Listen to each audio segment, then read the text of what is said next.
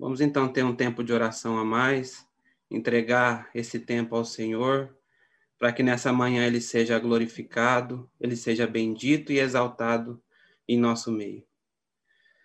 Amado Senhor, nós te agradecemos, Senhor, por mais essa oportunidade. Te agradecemos, Senhor, por esse dia.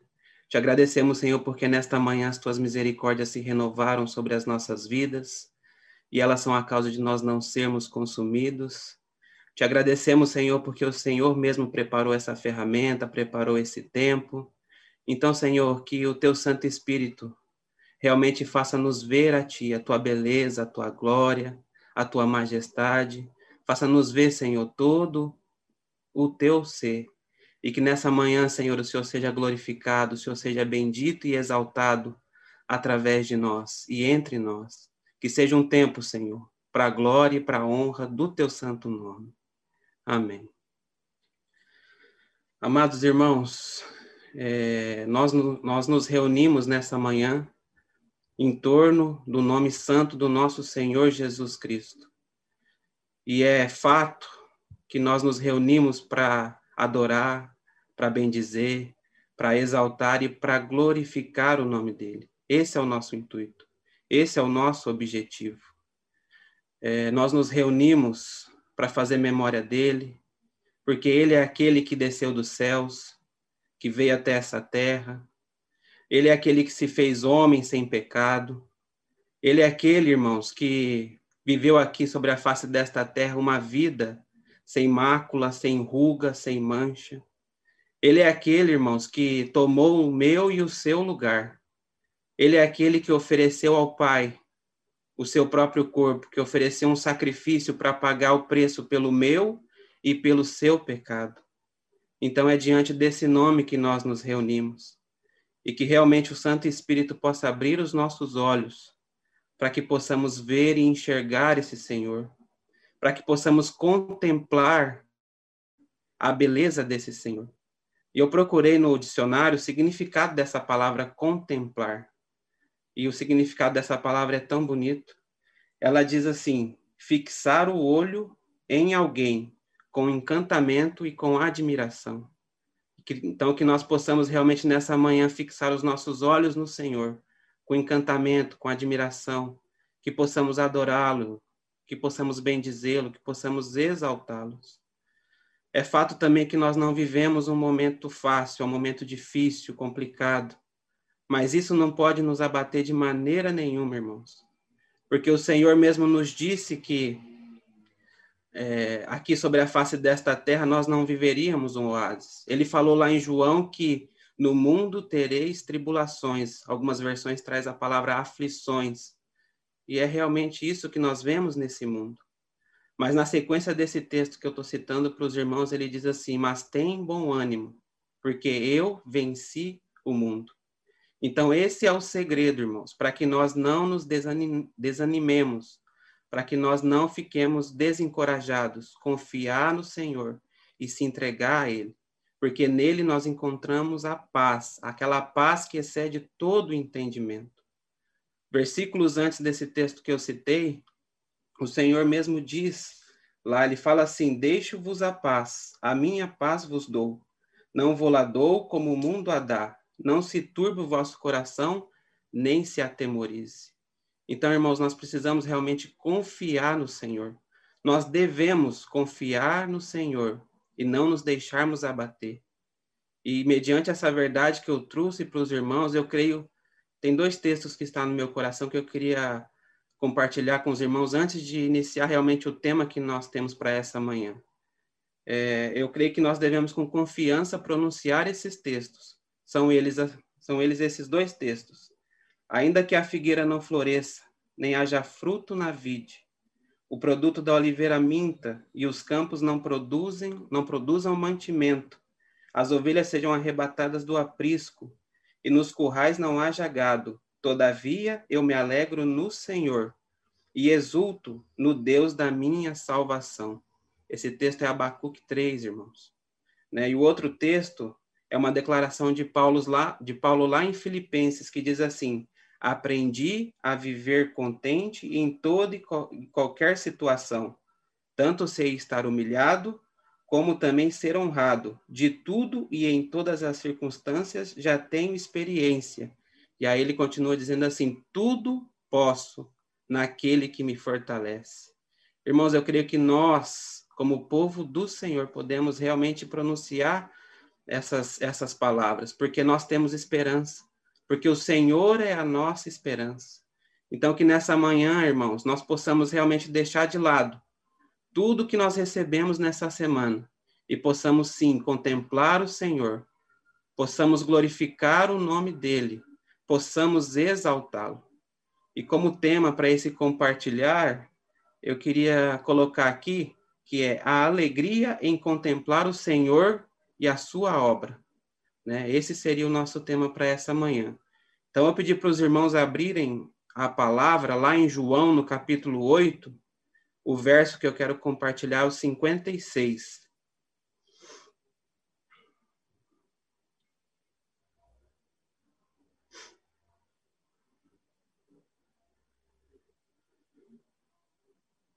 A palavra do Senhor diz assim para nós: Abraão, vosso pai, exultou por ver o meu dia e viu e alegrou-se.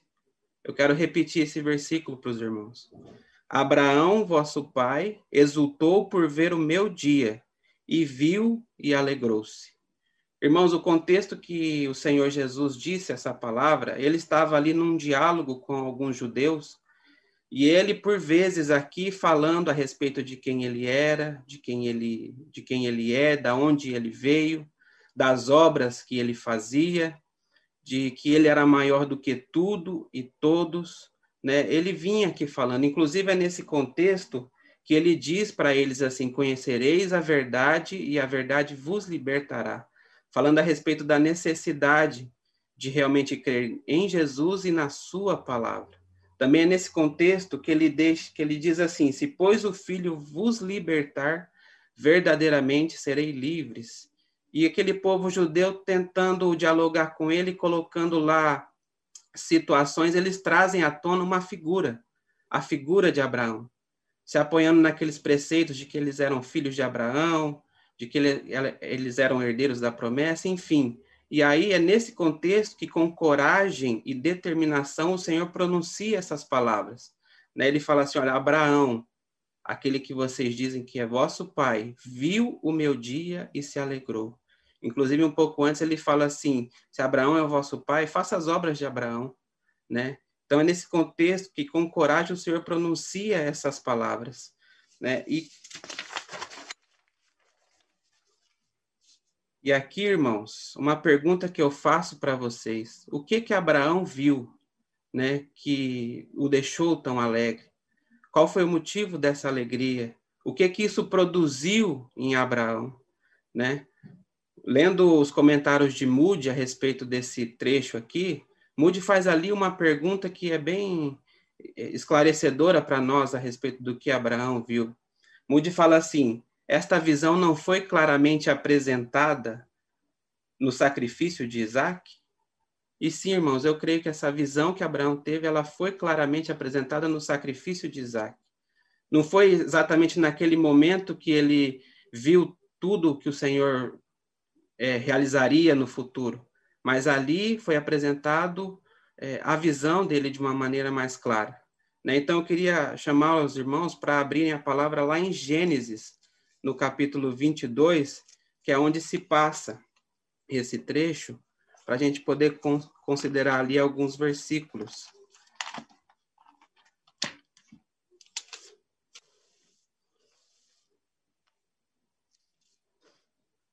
Gênesis capítulo 22, do verso 1 até o verso 13, está aí a palavra. É uma palavra que nós já conhecemos bem, mas é bom que leiamos ela mais uma vez para refrescar nossa memória. Ela diz assim: E aconteceu depois destas coisas que provou Deus a Abraão e disse-lhe: Abraão, e ele disse: Eis-me aqui. E disse: Toma agora o teu filho, o teu único filho Isaque, a quem amas, e vai-te à terra de Moriá, e oferece ali em holocausto sobre uma das montanhas que eu te direi. Então se levantou Abraão pela manhã de madrugada e albardou o seu jumento e tomou consigo dois dos seus moços e Isaque seu filho e cortou a lenha para o holocausto e levantou-se e foi ao lugar que Deus lhe dissera. E ao terceiro dia levantou Abraão seus olhos e viu o lugar de longe. E disse Abraão aos seus moços: Ficai-vos aqui com o jumento. Eu e o moço iremos até ali. E havendo adorado, tornaremos a vós. E tomou Abraão a lenha do holocausto e pô-la sobre Isaque seu filho, e ele tomou o fogo e o cutelo na sua mão, e foram ambos juntos. Então falou Isaque a Abraão seu pai e disse: Meu pai. E ele disse: Eis-me aqui, meu filho. E ele disse: Eis aqui o fogo e a lenha, mas onde está o cordeiro para o holocausto? E disse Abraão: Deus proverá para si o cordeiro para o holocausto, meu filho. Assim caminharam ambos juntos. E chegaram ao lugar que Deus lhe dissera, e edificou Abraão ali um altar, e pôs em ordem a lenha, e amarrou Isaque seu filho, e deitou-se sobre o altar em cima da lenha. E estendeu Abraão a sua mão, e tomou o cutelo para imolar o seu filho, mas o anjo do Senhor lhe bradou desde o céu e disse: Abraão, Abraão. E ele disse: Eis-me aqui. Então disse: Não estenda a tua mão sobre o moço e não lhes faça nada, porque agora sei que temes a Deus e não me negastes o teu filho, o teu único filho. Então levantou Abraão seus olhos e olhou, e eis um carneiro de trás dele, travado pelos chifres no mato, e foi Abraão e tomou o cordeiro e ofereceu em holocausto em lugar do seu filho. Amém, irmãos? Essa aqui realmente é um, uma passagem que traz um símbolo maravilhoso do sacrifício de Cristo Jesus para nós, né? E aqui nesta passagem o intuito do Senhor é provar Abraão e realmente testar a sua fé. Então ele pede para Abraão que sacrifique o seu filho, né, Isaac, o filho da promessa, o filho do impossível, né? O seu único filho pelo qual o Senhor poderia cumprir aquela promessa que ele havia dito a Abraão tempos atrás, né, que dele realmente levantaria uma descendência muito grande, né? E então eu fico imaginando, irmãos, qual é o coração de Abraão nesse, nesse momento. Abraão é solicitado por Deus que realmente sacrifique seu único filho. Né? O coração dele deve ter ficado apertado, o coração dele deve ter ficado angustiado, mas em nenhum momento ele titubeou, irmãos, de maneira nenhuma. Ele pegou, acordou cedo, arrumou todas as coisas e partiu, né, para o lugar que o Senhor lhe mostraria, a fim de realizar aquilo que o Senhor estava requerendo dele. Essa, essa passagem realmente nos mostra um pouco do coração de Deus com relação a entregar o seu filho para nós. Deus realmente deve, uma vez um irmão falou que Deus nos deu o seu bem mais precioso, Deus nos deu o seu único filho. Né? Imaginamos aqui o coração de Deus ao fazer isso, ao realmente entregar o seu filho para se oferecer por nós naquela cruz. É algo realmente maravilhoso. O texto ainda nos diz que para chegar ao lugar do sacrifício, aonde Isaac deveria ser oferecido, ali demorou três dias. Algo que nos remete também ao tempo que o Senhor Jesus ficou na morte até ressuscitar. E nesse momento, nesse tempo que Abraão caminhou com Isaac, em momento algum a sua fé esmoreceu. É dito lá em Hebreus, no capítulo 11, que Abraão sabia do poder de Deus, que Abraão tinha certeza de que Deus poderia ressuscitar o seu filho, por isso ele caminhou sem nenhum temor. Né? E de lá é dito no capítulo 11 de Hebreus que ele recobrou figura, figuradamente Isaac é, de uma forma ressuscitada, digamos assim. Está escrito lá em Hebreus. Né? Esse texto aqui também ainda traz para nós que, ao chegar no local que eles avistaram, os moços que iam com eles ficaram esperando num determinado local, enquanto Isaac e Abraão foi subindo até o lugar que deveria ser oferecido o sacrifício. Eu imagino essa caminhada, irmãos, quanto, quão angustiante foi para Abraão. E ali tem uma pergunta que eu acho assim, uma pergunta realmente maravilhosa, né? Que Isaac olha para o seu pai e diz: Pai, temos aqui a lenha e temos aqui o fogo. Aonde está o cordeiro? Né? Prontamente Abraão responde e diz assim: O Senhor proverá. Mas essa pergunta ela só foi respondida de um modo cabal e verdadeiro cerca de quatro mil anos depois, né? Onde João Batista avista o Senhor Jesus e diz assim: Eis o Cordeiro de Deus. Esse é o verdadeiro Cordeiro. E eu gosto muito dessa associação, né? A pergunta de Isaac e a resposta de João Batista: Onde está o Cordeiro? Aí João Batista diz: Eis o Cordeiro de Deus é, em relação ao Senhor Jesus. Isso é maravilhoso demais, irmãos. Isso é maravilhoso demais. E ao final da passagem aqui que nós lemos em Gênesis, é dito que Abraão vai realizar o sacrifício de Isaac e uma voz é bradada do céu. Um anjo diz: Não precisa fazer isso, você já provou da sua fé. Né? Então, aqui, irmãos, nessa passagem, realmente ela nos mostra é, o que Abraão viu, o que ele contemplou. Né? De alguma forma, ele viu aquele que viria, que é maior do que ele. De alguma forma, ele viu, contemplou o dia da encarnação do Senhor Jesus. De alguma forma, ele viu todo esse dia e, por ver esse dia, ele se alegrou. E a palavra, irmãos, ela deixa muito claro para nós que esses, antes da vinda do Senhor Jesus, né? Eles não, não alcançaram a promessa. Tem dois textos que deixam isso bem claro para nós e eu queria só ler para os irmãos, os irmãos não precisam abrir, né? Em Hebreus, no capítulo 11, diz assim: Todos esses morreram na fé, sem terem recebido as promessas, mas vendo-as de longe e crendo-as e abraçando-as, confessaram que eram estrangeiros e peregrinos na terra. E Hebreus 11, 39 e 40 diz assim: E todos estes, tido testemunho pela fé, não alcançaram a promessa, provendo Deus alguma coisa melhor a nosso respeito, para que eles sem nós não fossem aperfeiçoados. Então, o que eu penso, irmãos, é que Abraão, de alguma forma, viu o dia do Senhor e ele se alegrou e adorou a Jesus Cristo.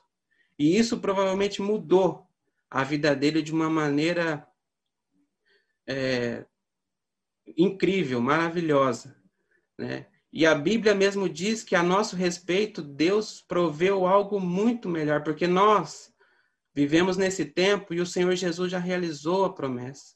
Nós conhecemos toda a sua obra, nós conhecemos tudo aquilo que ele realizou em nosso favor. Nós sabemos que ele desceu dos céus, que ele foi concebido através do Espírito Santo no ventre de Maria, que ele teve aqui sobre a face desta terra uma vida sem mácula, sem ruga, sem pecado. Nós sabemos que ele foi julgado injustamente, que ele foi para uma cruz sem ter cometido nenhum pecado. E tudo isso porque ele amou a mim e amou também a vocês, cada um de nós. Ele nos viu naquele dia e por amor a nós ele se ofereceu naquela cruz. Ele morreu em nosso lugar. Ele tomou o nosso lugar e morreu em nosso lugar, irmãos. Isso é realmente grandioso demais. É maravilhoso demais, irmãos. E ele ressuscitou para que nós pudéssemos ter uma vida nova, para que nós pudéssemos é, mudar de vida, ter uma vida totalmente diferente. É, o Senhor fez por nós uma grandiosa obra. Ele ainda nos deu o Espírito Santo para que nós pudéssemos contar com Ele para todas as coisas. Então, irmãos, a pergunta que eu faço para nós agora, qual é a alegria que se gera no nosso coração ao contemplar o Senhor e a sua obra? Né? Podemos nos expressar, podemos realmente glorificar o nome dele, bem dizer, porque ele é digno. Nosso Senhor é maravilhoso, ele fez por nós uma grandiosa obra. Naquela cruz ele disse: Tetelestai, tudo está consumado, nada é necessário mais fazer. A obra já está pronta, é só nos apropriar. E pela sua graça e misericórdia, um dia nós nos apropriamos dessa obra e nessa manhã nós nos reunimos para realmente fazer memória dessa obra, dessa obra gloriosa, para glorificarmos o nome do Senhor, para bendizermos o nome do Senhor.